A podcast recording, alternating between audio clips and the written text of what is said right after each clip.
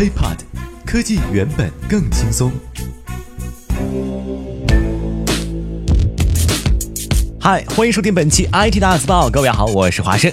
北京时间七月二十四号凌晨零点的时候啊，哎呀，这个大半夜被一条朋友圈，包括新浪微博呢，都给刷屏了。什么事呢？是美国的这个 NASA 举办了新闻媒体发布会，确切说呢，应该是媒体电话会议，宣布 Kepler 就是开普勒空间望远镜的最新的发现。天文学家表示啊，迄今为止最接近另一个地球的系外行星。那么这个行星呢，被命名为叫做 Kepler 四五二 b。这个跟地球相似指数呢高达零点九八，那就是百分之九十八，是迄今为止啊最接近啊发现的最接近地球的孪生星球，而且呢很有可能拥有像大气层啊、流动水呀等等，有可能产生生命的这些基本条件。当然了，还随图发了有很多照片啊，一时间引起了整个星球的轰动。那么这个 Kepler 四五二 b。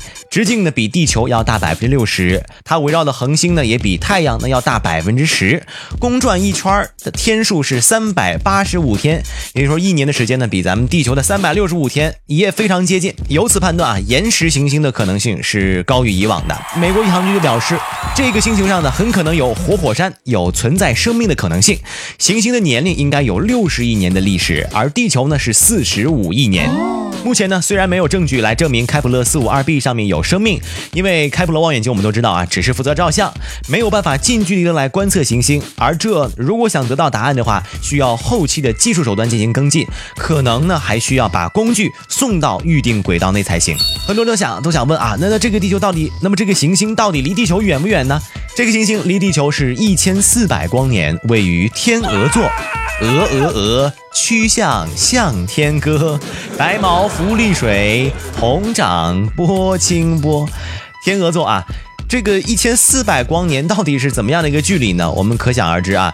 你像人类想要达到前几天刚刚露出来正脸的冥王星，都已经需要九年的时间。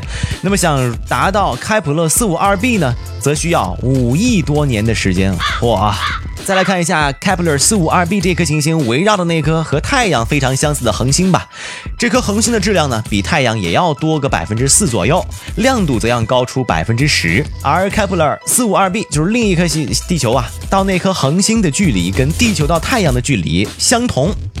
那么它从恒星上接触的光和太阳光类似，理论上是可以根据这个距离什么的啊，理论上是可以供植物进行光合作用，从而奠定生命存在的基础。其实呢，呃，很多朋友都在问，啊，那这个事情到底有多大的影响呢？呃，很多人都表示啊，这个。美国宇航局就是 NASA，确实非常非常适合，也非常非常擅长，呃，做出这种爆炸性的新闻。其实他早在三天前都已经开始预告、酝酿、酝酿、关注啊，focus 各种焦聚焦之后，二十四号凌晨的时候才终于曝光出了这件事情啊。那么。之前去年的时候和今年年初，其实美国宇航局也曾经公布过类似的啊最什么最接近另一个地球的消息。但是呢，那些系外的行星围绕运行的恒星呢，都是要么质量很小，要么呢温度也比较低的红矮星。而这一次的 Kepler 四五二围绕的这个恒星是一颗和太阳非常相似的恒星，而且我刚才不是也说了吗？这颗行星和恒星的距离和地球到太阳的距离也是一样的，所以。今天我们说的 Kepler 四五二 b 也正式成为了目前为止迄今为止最接近另一个地球的系外行星，可以说是称为是孪生兄妹啊。那么 NASA 自己的官方表示是什么呢？Kepler 四五二 b 被称为地球二点零。那么很多朋友都在说了，那你说发现这么一个地球有什么卵用呢？是吧？离我们那么远，我们花五亿年才过去，五亿年以后它还有没有存不存在，这都不好说。所以说呢，呃，开普勒接下来的任务将会在二零一七年正式开始。什么任务呢？